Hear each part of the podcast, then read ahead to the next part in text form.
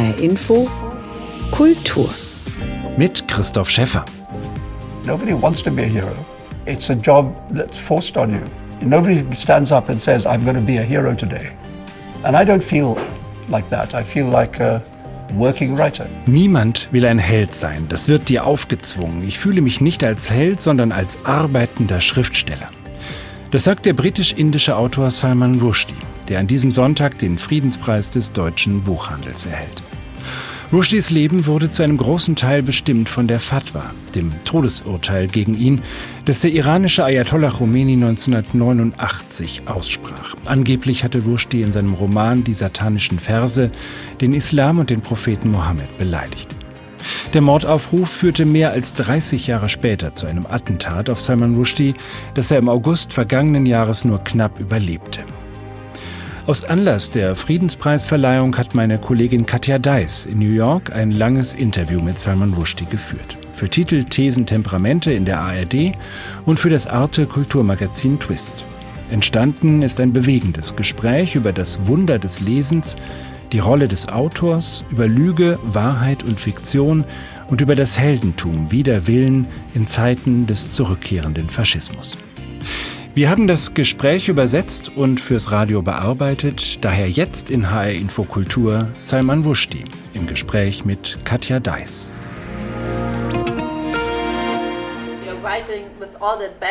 Sie schreiben mit ihrem ganzen Background und ihrem Wissen über das indische Geschichtenerzählen, die Politik in Indien, aber auch die intellektuellen Diskurse im Westen. Und sie schreiben vor dem Hintergrund ihrer politischen Erfahrungen seit der Fatwa. Viele haben versucht zu beschreiben, was ihre Kunst ausmacht. Wie würden Sie das selbst ausdrücken? I would say don't try. Because I mean, I think the truth about it is that when the reader comes to the book, they should not need anything else. If I read a book, I don't really need to know that much about the author. I need to know whether I like the book or not. Ich würde sagen, versucht es erst gar nicht. Wenn ich ein Buch lese, dann muss ich wirklich nicht viel über den Autor wissen. Ich sollte aber wissen, ob ich das Buch mag oder nicht. Das Buch muss direkt zu dir sprechen. Zum Vergnügen beim Schreiben und beim Lesen gehört die intime Verbindung zwischen Leser und Schriftsteller durch den Akt des Lesens. Ich muss all das auf die Seite bringen, was der Leser braucht, um das Buch zu genießen. Und wenn es dann den Leser dazu bewegt, etwas mehr herauszufinden, dann ist das sein meine Sache. Mein Job ist es, die Geschichte so vollständig wie möglich zu erzählen. Wenn du nie von Indien gehört hast und das 14. Jahrhundert dir egal ist, dann ist es mein Job, dein Interesse zu wecken. Wenn das Buch funktioniert, wird der Leser in diese Welt hineingezogen. Dann kannst du das Vergnügen haben, diese neue Welt zu bewohnen. And, and if the book works, then the reader will be drawn in into this world, you know, and then you can have this pleasure of inhabiting a new world. You know, I mean, I read quite internationally, you know, uh, because I actually want to read about places that are not like the place that I find outside the window. Ich selbst lese sehr international, denn ich möchte etwas über Orte lesen, die nicht so sind wie vor meinem Fenster. Schreiben kann das, dir die Welt geben. Ich habe es immer als ein Glück für mich als Autor gesehen, dass ich Zugang hatte zu mehr als einer Kultur, zu mehr als einer Geschichte, zu mehr als einem Ort, zu mehr als einer Literatur. Aus all dem kann ich schöpfen und etwas daraus machen, das, so hoffe ich, meins ist und frisch. Uh, and make something I hope which is mine, you know, and, and fresh. Ja, auf jeden Fall. Sind Sie auch ein Entertainer? Ich denke, es wird nicht oft genug gesagt, dass Bücher Freude bereiten sollten. Meiner Meinung nach besteht der einzige Grund, ein Buch zu lesen, darin, dass es Ihnen Freude bereiten soll. Wissen Sie, wenn es Ihnen keinen Spaß macht, dann schließen Sie bitte das Buch. Lesen Sie etwas anderes. Das ist ein guter Rat. Aber wir lernen auch viel in Ihren Büchern. In Ihrem neuen Roman Victory City geht es um politische Intrigen, um religiösen Fundamentalismus und Korruption. Sie selbst haben eine schreckliche Erfahrung mit einem autoritären Regime gemacht. Die Fatwa, der Mordaufruf aus dem Iran, kam 1989 von Ayatollah Khomeini. Diese Fatwa hat große Teile ihres Lebens geprägt. Dabei wollten sie damals mit ihrem Roman Die satanischen Verse eigentlich der indisch-muslimischen Community in London eine Stimme geben. Aber nach der Fatwa standen dann ganz andere Dinge im Fokus. Yes, it's, it's, yes, it's too bad. I mean, one of the things that people don't think about when they think about that book is that primarily it's a novel about London. Ja, das ist schade. Die Leute denken leider oft nicht daran, dass die satanischen Verse in erster Linie ein Roman über London ist. Es gibt darin diese Traumsequenzen, an denen die Leute Anstoß genommen haben. Der Großteil des Romans handelt aber von Einwanderer-Communities, vor allem von muslimischen Communities im Osten Londons. Und darüber habe ich versucht zu schreiben, denn zu dieser Zeit meines Lebens war ich sehr engagiert in der Arbeit mit der südasiatischen Gemeinschaft in London. Und es war eine Zeit großer Rassenunruhen in England während der Margaret Thatcher Zeit. Das wollte ich untersuchen. Für mich ist es also tatsächlich mein London-Roman. Denn von allen meinen Büchern ist es dasjenige, das sich am meisten mit London und England in den 1980er Jahren beschäftigt. Eigentlich ist es ein englischer Roman. Das Islam-Thema ist in dem Buch sehr zweitrangig. Und doch ist die Wahrnehmung der Menschen aufgrund der Ereignisse, die Sie erwähnt haben, verzerrt. Es passiert mir ständig, dass Leute die satanischen Verse lesen und zwei Dinge zu mir sagen. Erstens, ich wusste gar nicht, dass es lustig ist. Und wer hätte gedacht, dass du lustig bist? Ich antworte dann, nun, die Leute, die meine Bücher lesen, wissen, dass ich lustig bin. Und die zweite Sache, die Sie sagen, ist, wo ist das Problem? Ich habe das Buch gelesen und kann nicht erkennen, wo das Problem liegt. Und das liegt daran, dass das Buch, das tatsächlich existiert, also das Buch, das ich geschrieben habe, etwas anderes ist als das Buch, aus dem der Skandal gemacht wurde. Und ich denke, die Leute sollten das echte Buch lesen. Because I read the book and I can't see where the problem is. And That's because the book that actually exists, the book that I wrote, is somewhat different than the book that was created to be a scandal, you know. And I think people should read the real book. Aber die, die es lesen sollten, lesen es eben nicht. Yeah, I mean, fortunately now, Tja, ich meine, zum Glück ist es jetzt schon lange her. Das Buch kam 1988 raus. Das ist eine lange Zeit. Und selbst die Aufregung um das Buch ist schon lange her. Und die Leute haben begonnen, es einfach als Roman zu lesen. Wissen Sie, es gibt eine ganze jüngere Generation, die zum Zeitpunkt des Angriffs auf die satanischen Verse noch nicht einmal geboren war.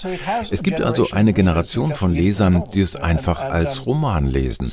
Und manche Leute lieben es, manche Leute Leute mögen es nicht. Und das ist in Ordnung. Wissen Sie, das ist das normale Leben eines Buches. Und schließlich, nach all dem Lärm, ist es dem Buch gelungen, wieder zu einem normalen Leben zurückzukehren. Das Attentat auf mich hat das alles wieder etwas aus der Bahn geworfen, denn jetzt denken die Leute wieder darüber nach. Aber hoffentlich hält das nicht lange an. In gewisser Weise erzählen sie die Geschichte des Islam aus einer westlichen Perspektive people of the Western atheists. Well, it's not so much Western as not believing. You know, that's to say it's a secular Nun ja, es ist nicht so sehr westlich. Es geht eher um Unglauben, um eine säkulare Einstellung. Aber weil ich als Historiker ausgebildet bin, habe ich mich mit dem frühen Leben des Propheten und der frühen Geschichte des Islam befasst. Und so hat das Material, das in dem Buch enthalten ist, ziemlich starke historische Wurzeln. Und es ist interessant, denn eins der Dinge, von denen der Islam sagt, dass die christliche Tradition falsch liegt, ist, dass sie versucht haben, aus ihrem Propheten einen Gott zu machen. Der Islam aber sagt, dass nur Gott Gott ist. Und der Prophet ist nur ein Mensch, wissen Sie, und deshalb wird er immer als der Bote bezeichnet. Und ich dachte, okay, dann werde ich ihn wie einen Menschen behandeln, wissen Sie, und versuchen, ihn zum Leben zu erwecken. Aber diese Passagen im Roman sind Traumsequenzen. Und ich habe versucht, den richtigen Abstand zu wahren. Daher heißt der Prophet im Roman nicht Mohammed. Die Stadt heißt nicht Mekka. Die Religion heißt nicht Islam. Das sind Traumsequenzen im Kopf von jemandem, der verrückt wird. Und das ist es, was wir Fiktion nennen. the religion is not called Islam.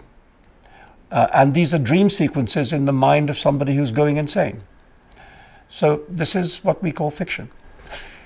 And again it's about migration. Und es geht hier auch um Migration. Was prallt da aufeinander? Die Kultur eines anderen Landes mit der Lebenswelt von London? Well, it's generational also. It's, it's to do with conservatism versus liberalism, you know, and that, that can happen between an older and younger generation. So nun, es ist auch eine Sache der Generation. Es geht um Konservatismus versus Liberalismus. Und das kann eben auch zwischen Älteren und Jüngeren passieren. Es sind also viele Dinge gleichzeitig. Und dann war es natürlich so, dass der Ärger über das Buch von fanatischen Anführern geschürt wurde. Es war eine schwierige Zeit, aber jetzt bin ich glücklich. Jetzt sage ich Leuten, die meine Bücher noch nie gelesen haben, dass sie nicht mit den satanischen Versen anfangen sollen. Lesen Sie zuerst einige der anderen Dinge. Victory City ist mein 21. Buch und die satanischen Verse waren das fünfte Buch, das ich veröffentlicht habe. Wissen Sie, drei Viertel meines Lebens als Schriftsteller habe ich seitdem verbracht. Wenn Sie also herausfinden möchten, wie ich schreibe, gibt es eine Menge Bücher zur Auswahl. Lesen Sie etwas anderes. Lesen Sie Victory City. Read Victory City. yeah. Das tun ja viele Leute, zum Glück. Beim Friedenspreis des deutschen Buchhandels, den Sie in Frankfurt bekommen, geht es um die Freiheit des Wortes. Das hat viel mit Ihnen und Ihrer Lebensgeschichte zu tun, oder? Yes.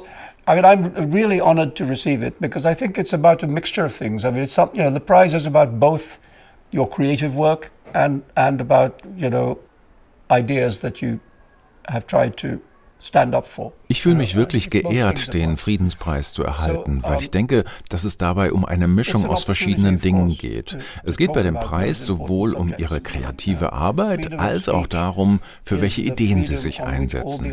Und das ist natürlich eine Gelegenheit, über diese wichtigen Themen zu sprechen. Die Meinungsfreiheit ist die Freiheit, von der alle anderen Freiheiten abhängen. Es hat keinen Sinn, Versammlungsfreiheit zu haben, wenn man bei der Versammlung keine Redefreiheit hat. Also alle Freiheiten, die für uns als Menschen wertvoll sind, stehen auf dem Fels der freien Meinungsäußerung.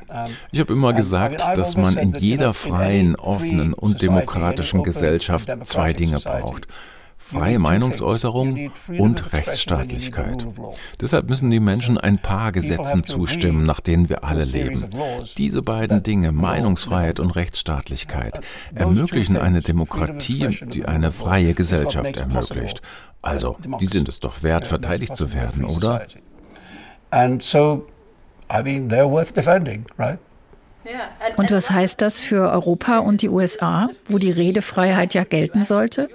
Ihr Buch wurde in Europa verbrannt und das Attentat auf sie geschah in den USA. Well, I mean, I think, you know, Europe and America are not exempt from the problem. You know. Ich denke, Europa und Amerika sind nicht ausgenommen von den Problemen. Wir sind hier in New York, einer relativ liberalen Enklave in den Vereinigten Staaten. Aber zur gleichen Zeit versucht der Gouverneur von Florida, Bücher aus Kinderbibliotheken zu entfernen. Bibliotheken werden derzeit von konservativen Politikern und religiös-extremistischen christlichen Politikern in ganz Amerika angegriffen. Deutschland weiß einiges über Bücherverbrennung. Ich muss Ihnen das nicht erklären. Und es gibt den berühmten Ausspruch von Heinrich Heine, dass dort, wo Bücher verbrannt werden, am Ende auch Menschen verbrannt werden. Niemand weiß das besser als ein deutsches Publikum. Glauben Sie, dass viele Bücher gar nicht erst geschrieben werden wegen solcher Bedrohungen?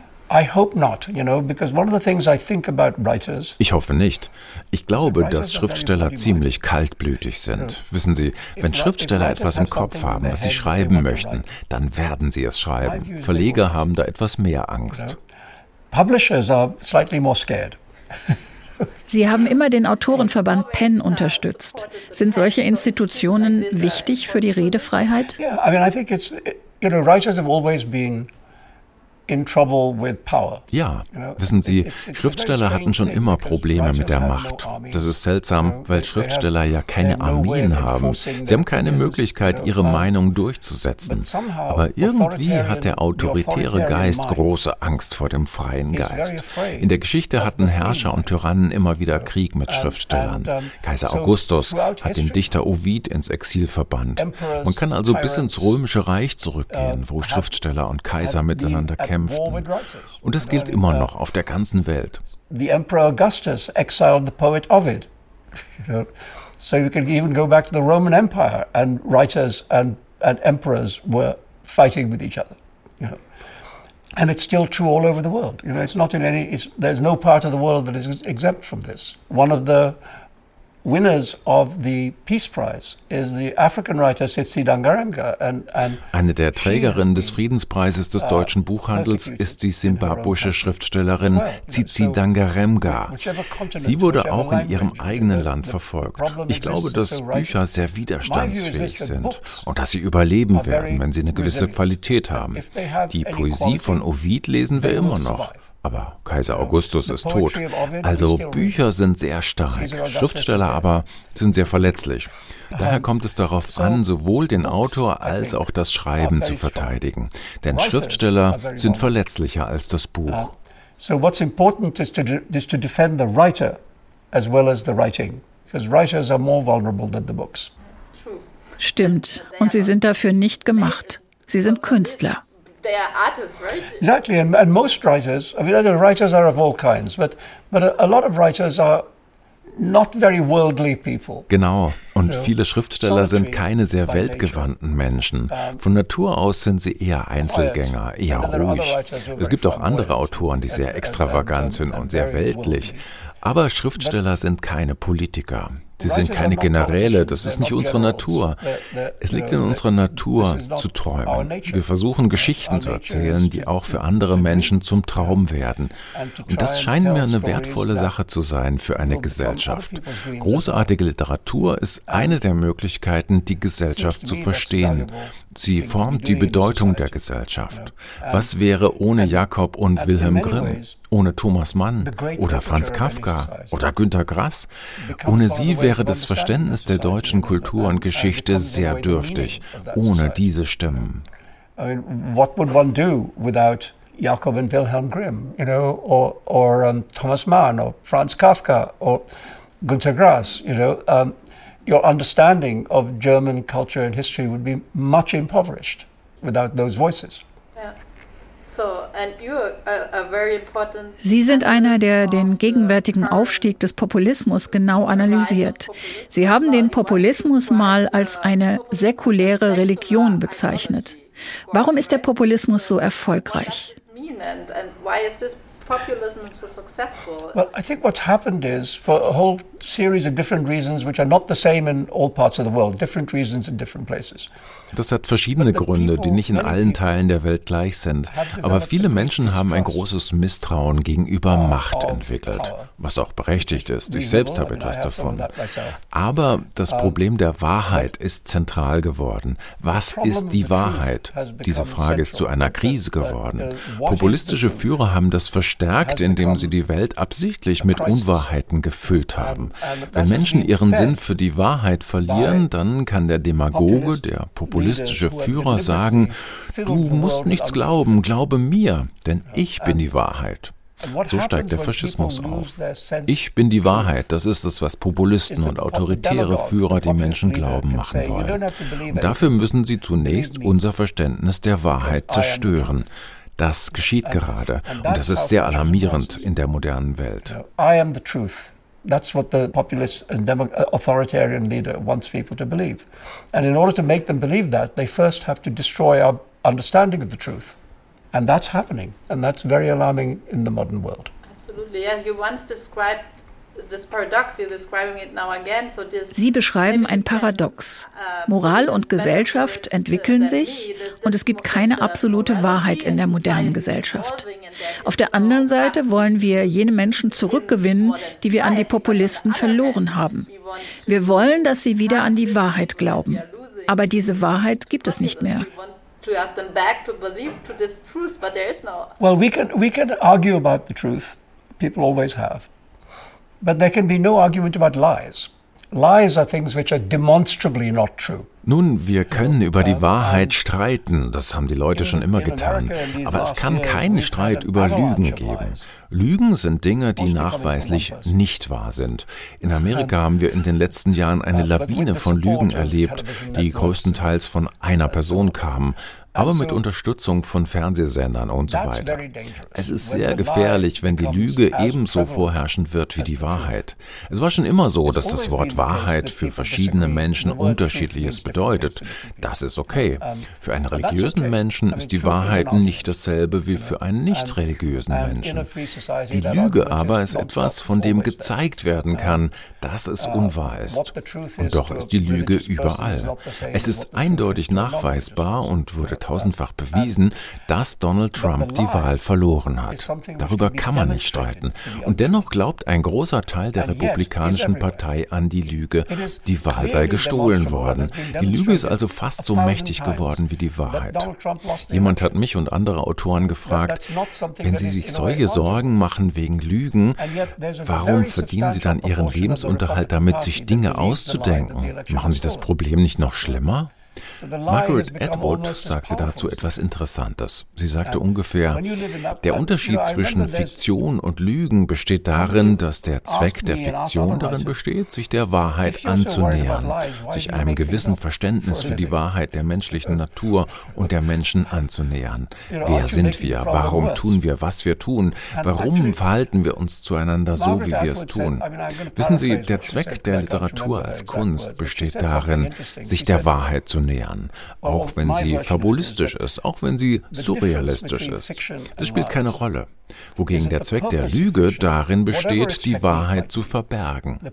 Also auch wenn Fiktion und Lüge scheinbar ähnlich sind, handelt es sich in Wirklichkeit um Gegensätze. Literatur und Unwahrheit sind Feinde. Why do we behave towards each other as we do? The purpose of literature as an art is to move towards the truth. Even if it's fabulist, even if it's surrealist, doesn't matter. Whereas the purpose of the lie is to hide the truth. So even though they may appear to have similarities, they're actually opposites. And so literature and untruth are enemies. Wie können wir verhindern, dass Populisten die Freiheit des Wortes missbrauchen? Nun, wir müssen diesen Streit weiter führen. Wir, das heißt Millionen und Milliarden von Menschen, müssen versuchen, weiter für das zu streiten, was richtig ist und gegen die Unwahrheit. Denn es besteht die Gefahr, dass die Unwahrheit die Welt erobert, was durch Social Media noch viel schlimmer gemacht wird. Meinen Sie, dass religiöser Fundamentalismus und Populismus stärker sind als der Drang nach Freiheit?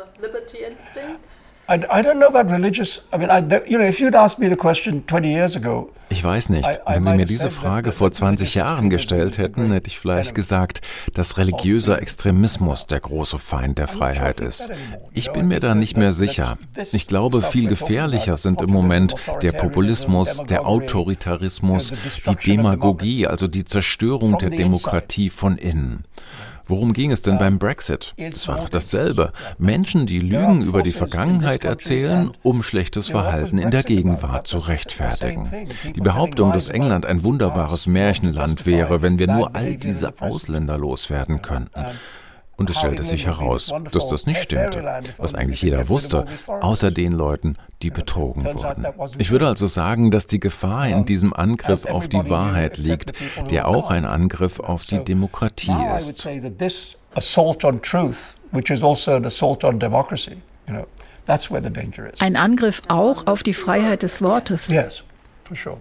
And, and all of that always takes the form of an attack on freedom of expression. Ja, sicher. Und das alles hat immer die Form eines Angriffs auf die Meinungsfreiheit.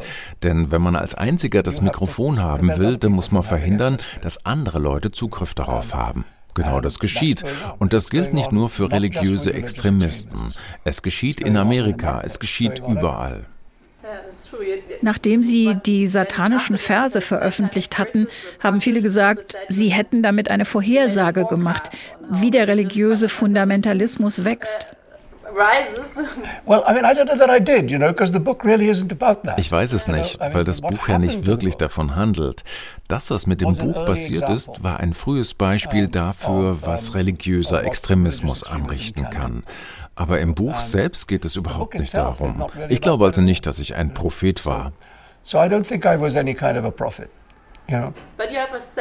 Aber Sie haben so einen Sinn und ein Gefühl für die Gesellschaft. Well, it sounds so true. So you have a sense. I think if you're a writer, your job is to pay attention. You know, that's the whole job. Pay attention. Try and understand Ich denke, als Schriftsteller ist es Ihre Aufgabe, aufmerksam zu sein. Wissen Sie, das ist der ganze Job. Pass auf. Versuche die Welt, in der du dich befindest, zu verstehen. Und dann versuche herauszufinden, welche Geschichten es daraus zu erzählen gibt. Das Schwierige ist natürlich, die Geschichten zu finden, die zu dir gehören, die nur von dir selbst stammen können, weil sie dein eigenes Verständnis der Welt zum Ausdruck bringen. Es gibt zu viele Bücher, bei denen man denkt, dass 100 Leute dieses Buch hätten schreiben können.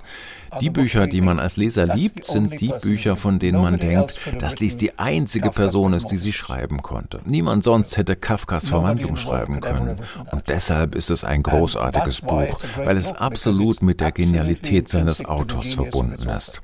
Das sind die Bücher, die ich als Leser lesen möchte. Und wenn ich Glück habe, schreibe ich auch vielleicht ein oder zwei davon. Wir haben jetzt viel über die Gefahren und die Bedrohungen für unsere Gesellschaft gesprochen. Was würden Sie sagen, ist die Stärke der Literatur.